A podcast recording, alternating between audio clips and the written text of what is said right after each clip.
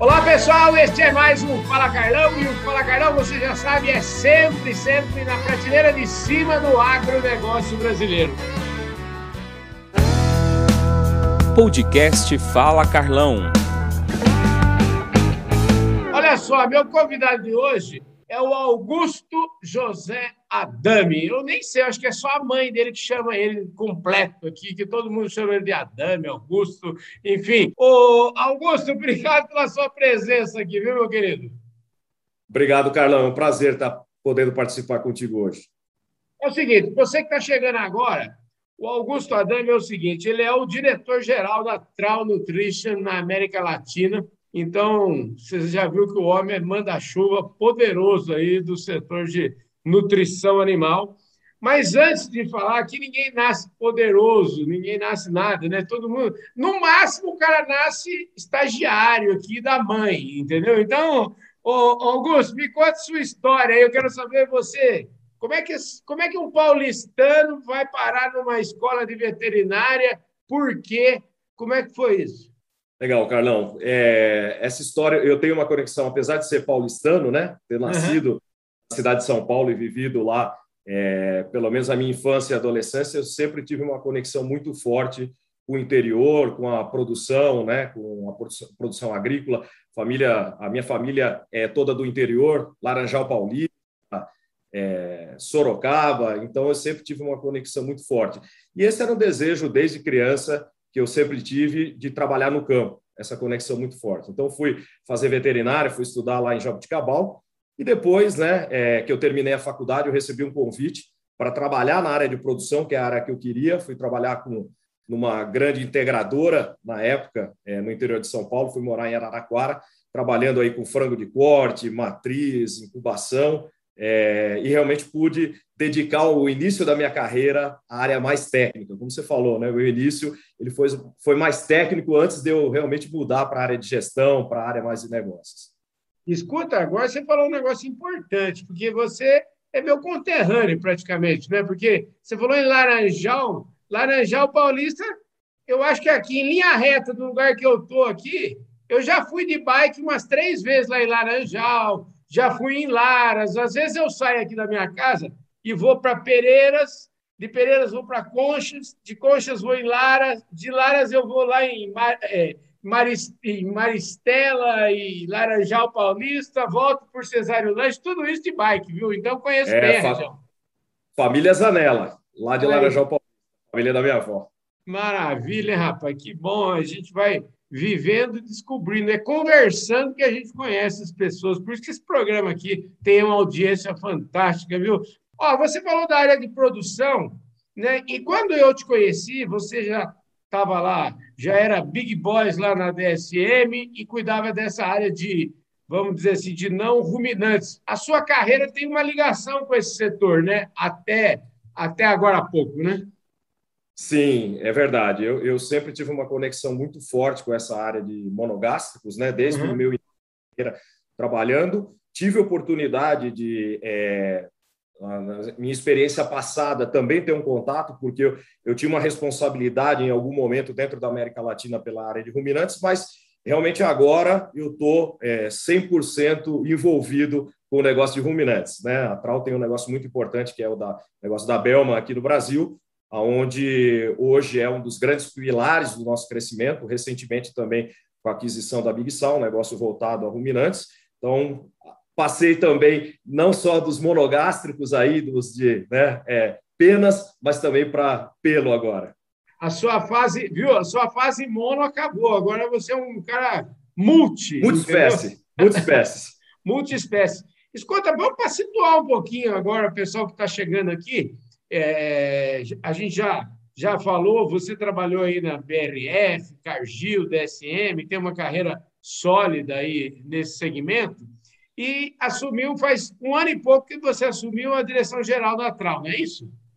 Isso mesmo. Eu estou há um ano que eu assumi a direção da Trau na América Latina, né? Uhum. Também acumulo a função de diretor geral da operação do Brasil. Maravilha. Só para situar o pessoal aí, vamos, vamos, eu queria até sempre fazer um resgate um pouquinho, contando um pouquinho da história Porque a Trau é uma marca, vamos dizer assim, até certo ponto, uma marca recente, como Trau, mas ela envolve vários negócios, já está no Brasil há 20 e tantos anos, não é isso? Exatamente. É, a Trau ela, ela faz parte do grupo da Nutreco, né, que é uhum. é e Scratching. A Scratching é toda a parte de aquacultura. Também tem uma presença na América Latina já de vários anos, no Chile, com salmão, com uhum. é, Equador. Né? Mas, especificamente, a Trau no Brasil ela começou em 2002, tá? É, com a Celco, que é a parte de aditivos dela. Ela tinha uma operação aqui de produção no Brasil. É, em 2005, ela trouxe para cá as linhas de sucedâneo lacto, né? seria a linha Sprayfo, a, a, a, Sloten, e a partir já de 2009 ela começou o processo das aquisições que foi trazendo ela para novos negócios. Então a primeira uhum. aquisição que o FreeRib é, em 2009, é, em 2012 a aquisição da Belman, que foi uma, uma aquisição importante na entrada do mercado de, de sal mineral, mercado de ruminantes, e em 2015 com as aquisições da Fatec e da BR Nova. E recentemente, em 2021, né, a última aquisição que foi a Bissau. Então, são 20 anos já de presença da Trau no Brasil. Então, todo esse, esse crescimento trouxe né, a Trau para o patamar que ela está hoje é, dentro do Brasil, uma marca que já é muito conhecida globalmente, né? nós estamos presentes aí, é, temos sites, mais de 100 sites espalhados pelo mundo nas diferentes regiões. Você chegou, chegou chegando, né? Porque você chegou já assinando cheque, comprando o povo da Big Sal, que é uma marca importante lá para cima, né?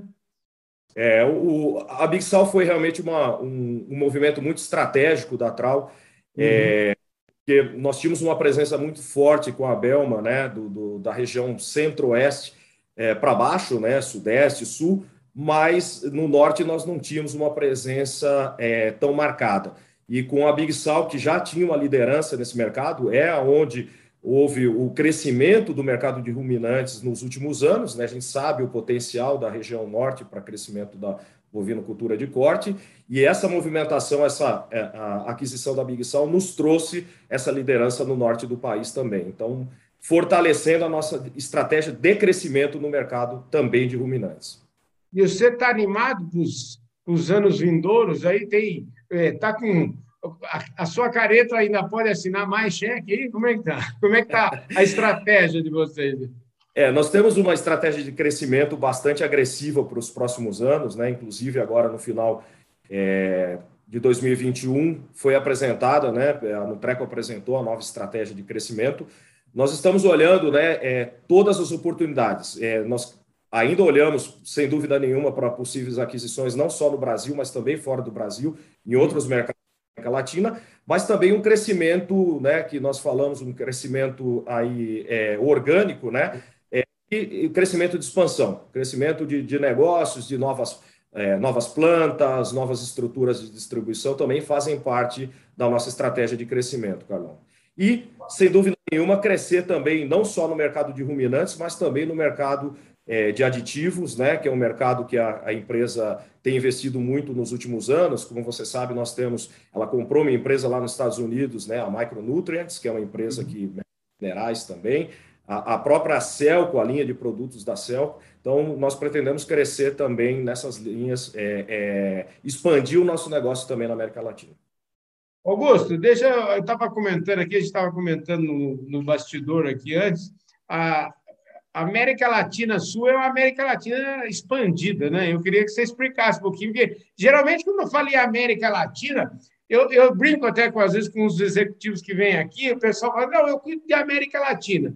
Aí você vai olhar e tira o Brasil, que o Brasil não faz parte da América Latina, e, e, e tira o México para cima também. Então, muitos não têm nem América Central. Agora, parece que você é, é valente, né? Como é que é essa sua como é que é esse seu é. dia a dia? A Trau na América Latina ela tem operações é, no México, então nós estamos falando do México até a Argentina, né? Então a América uhum. Latina, inclusive com o Brasil, né? a responsabilidade da operação do Brasil. É, nós temos hoje três é, plantas de produção é, no México, uma planta na Guatemala né? e quatro plantas no Brasil, mas aonde nós não temos uh, uh, plantas de produção uh, fora desses é, três países que eu comentei, nós temos estruturas também de distribuição, né, ou parcerias. É, nós estamos presente, é, presentes comercialmente também nesses mercados. Entendi. E aí, eu, de Colômbia, Peru, né, a próprios outros países da Centro-América, onde nós temos presença comercial. E, e na, no Brasil, que você falou, você além, de tudo assume a, a, vamos dizer assim, é o manager do Brasil. No, no, no México e na Guatemala tem um, um, um manager do, do, país que tem reporta um, para você. Sim, tem o gerente geral é, responsável pela operação é, do México e também um gerente geral que é responsável por toda a parte de Sul e Centro-América. Perfeito. Escuta, é, como, é que, como é que comanda tudo isso? Como é que é liderar isso? Como é que é o seu time? Quantas pessoas? Como é que, como é, que é seu estilo de liderança? Fala aí para mim. Bom, falando primeiro um pouco da estrutura, né? Na América Latina nós somos aí um pouco mais de, de mil colaboradores, né? Ah distribuídos aí, como eu te falei, né? Isso, colaboradores diretos, fora os indiretos. Eu já, já tenho uma, uma certa experiência, né, Carlão, de já fazer a gestão à distância. Eu acho que a pandemia só a, a ajudou ainda mais, porque ficamos aí um bom período sem poder viajar, até a própria transição que eu fiz para a Trau, né, o início é, foi virtual, porque uhum. ainda ali no pico da pandemia não, não tinha a possibilidade de viajar, ainda bem agora já com um pouco, é, já melhorando um pouco mais a situação que nós temos hoje da, da, da, Covid, eu já, já consegui fazer as viagens, inclusive até na próxima semana aí estou viajando para o México, vou passar a semana toda lá no México. É. Mas, assim, com essa experiência de, de fazer liderança à distância, é, eu acho que é, eu tenho um time muito maduro hoje, né, tanto no México quanto na, na América Central, é, e eu acho que cada vez mais né, a, a pandemia trouxe esse aprendizado de que a, a gente faz o gerenciamento pelas demandas, né? não existe mais aquele modelo de você estar tá controlando tudo. Eu acho que a gente tem que é, levar a confiança né, na relação com, com, com as pessoas é, e saber que o resultado é, virá. Então, acho que esse é o meu estilo de, de, de liderança. Eu não, não, não gosto de trabalhar no, no microgerenciamento, eu, eu, eu gosto de trabalhar com metas, gosto de desafiar meu time é, e também, obviamente, é, é, levar para eles a ambição que nós temos de crescimento. Mas é, esse gerenciamento à distância, para mim, ele é natural, eu já faço isso há muitos anos. Como diz o Valdemar Fischer, falou aqui uma vez para mim, falou, Carlão, o segredo é contratar gente boa e pedir para eles falarem para a gente o que, que a gente deve fazer e não o contrário, né? Exatamente, é isso mesmo. A gente sempre tem que né? Eu acho que é, é, um ponto muito importante, eu acho que é, é trabalhar realmente a, a, o grupo, né? quando você tem sustentabilidade na, na numa companhia, é quando você é, gera líderes é, que vão te suceder. Esse é o grande legado que qualquer líder pode deixar numa organização. Maravilha. Escuta, você está animado? Que números? Você trabalha como para frente? O que, que você tem que entregar em 2000? Eu não sei como é que fala se você cuida mais de 2022 ou você está pensando em 2032, viu? Eu, eu, ando, eu ando meio sem paciência, viu, Augusto, para coisas conjunturais. E, e, assim, eu falo assim, ah, muda presidente, sai presidente, muda não sei o quê. Falo assim, ah, nós estamos no negócio faz 33 anos, então é o seguinte, eu quero entender onde nós vamos estar daqui 10 anos. Como é que, como é, que é aí no, no, no negócio de vocês? É, sem dúvida, a gente tem um balanceamento hoje muito bom entre o curto, o médio e o longo prazo, né, Carlos? Uhum. Entregas de curto prazo, obviamente que a gente tem que é, fazer o 2022 entregar o resultado de curto prazo para ter o longo prazo, mas sem perder de vista aquilo que a gente quer ou aquilo que a gente enxerga como tendência futura para a nossa indústria e para o nosso negócio. Então, a gente tem um plano aí, uma estratégia é, para trabalhar até 2026, que começa a construção agora em 2022, né, até para a gente poder entregar esses resultados em 2026. A gente sabe que a indústria é, a nossa indústria vai passar por algumas transformações, algumas já estão acontecendo. A gente viu a própria é, COP26, o que aconteceu, as discussões que vieram. Então, a questão de sustentabilidade, a questão do digital, né, como isso vai influenciar os novos modelos de produção. Então, tudo isso faz parte da nossa agenda. Né? A questão da diversidade, cada vez mais, a gente estava falando um pouquinho nos bastidores, né? hoje as duas uhum. CEOs da nossa companhia são mulheres, então você trazer cada vez mais diversidade para dentro da companhia, ela tem que ser um reflexo do que é a sociedade, mas eu acho que tem pontos que são muito relevantes. Por exemplo, a questão da sustentabilidade, é, o futuro né, da produção do, do, da proteína animal, é, ela depende muito é, da tecnologia para que a gente faça uma produção muito mais sustentável. Então, eu acredito, por exemplo, na nutrição de precisão. Nutrição de precisão, para mim, é algo que vai fazer muita diferença lá na frente. Tudo aquilo que você consegue trabalhar, e o digital vai ser a base para essa nutrição de, de precisão. Tudo aquilo que você fazer de melhor, ou seja, fazer mais com menos, né? Isso vai ser feito através da nutrição de precisão. E também, obviamente, as emissões vão depender dessa nutrição de precisão, porque quanto mais precisa for a ingestão desses nutrientes, menos emissões você vai ter. Então, eu acredito muito nisso. E esse é o trabalho que a gente está construindo hoje. Tá? Não só o trabalho do crescimento do, do, do, negócio, da sustentabilidade do negócio, mas também como nós podemos ajudar a indústria de proteína animal a levar uma tecnologia que faça essa indústria ser mais competitiva e ser mais sustentável no longo prazo. Pois é, rapaz, deixa eu te falar. Nosso tempo aqui já está no, no osso, já estamos no, nos finalmente aqui. Conversa passa boa, conversa boa passa rápido demais. Mas, assim, a, a impressão que eu tenho, né, e eu converso todo dia aqui com né, meio mundo, a gente fala aqui, é que a gente avançou muito, né? Em todos os setores, praticamente, do agro, acho que tiveram uma transformação nos últimos anos gigantesca. Mas a impressão que eu tenho é que o que está por vir ainda é muito mais transformador. Você tem essa sensação? Eu tenho, eu tenho essa sensação e quase uma certeza que isso vai acontecer.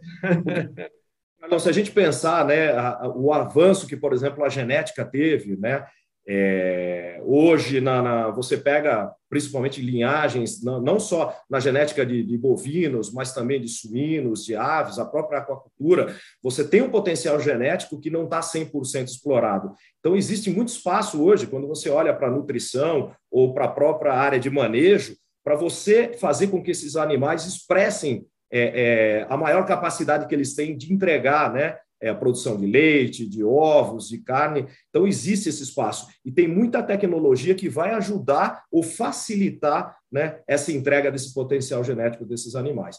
Fora o que a gente já discutiu um pouco, a questão da própria sustentabilidade. Né? Como eu posso fazer mais com menos? Como é que eu posso é, fazer com que os animais produzam mais durante o, o, ciclo de vida deles, do ciclo de vida produtivo. Então, sem dúvida nenhuma, para mim, vai ter uma transformação muito grande nos próximos anos, principalmente ligada também à ciência de dados, que eu acho que cada vez mais a ciência de dados vai ajudar a produção né, pecuária na tomada de decisões. Eu acho que esse é um, é um grande diferencial que nós vamos ter no futuro. Estou achando que daqui uns cinco anos a gente vai olhar para trás, lá em 2026, vai olhar para essa entrevista e vai falar: rapaz do céu, como, como, como andou o mundo, hein, o, Adame? E anda muito rápido, né? A gente que já tem alguma experiência no, no mercado, a gente vê o que, que, o que foram as mudanças nos cinco últimos anos comparado com os últimos 20, 25, né? Então, é mudança muito rápida. E eu acho que nós temos uma grande vantagem, né, Carlão? O Brasil tem um parque tecnológico e uma ciência muito forte, que dá um suporte muito grande para esse desenvolvimento de tecnologia. Por isso também a Trau está investindo tanto no Brasil, né? por ser uma plataforma não só produtora de alimento, que está muito próxima à nossa missão de alimentar o futuro, mas também por todo o conhecimento técnico e estruturado que tem hoje aqui no Brasil. Ô, Débora, deixa eu te falar, eu queria agradecer muito sua presença. Infelizmente, nosso tempo que a gente já passou bastante aqui do, do nosso tempo, mas normal, até agora dá para dá chegar aqui. Eu queria te agradecer muito e dizer que o Fala Galão está à disposição de vocês aí, sempre que tiverem algum assunto relevante para tratar, por favor, batam aqui na porta do Zoom que a gente fala fácil, viu? Foi um prazer enorme falar contigo novamente e também estamos de portas abertas para te receber. Muito obrigado. E para quero mandar um abraço ao pessoal da revista Agro Revenda, né, que é a plataforma de informação do, da distribuição agro. Olha só aqui, ó, 212 páginas aqui, recorde essa edição. Tá uma beleza esse, esse tema. Augusto, Valeu, muito obrigado e eu tenho certeza que a gente se vê no nosso próximo programa. Valeu, gente. Obrigado. Fui. Obrigado, Carlão.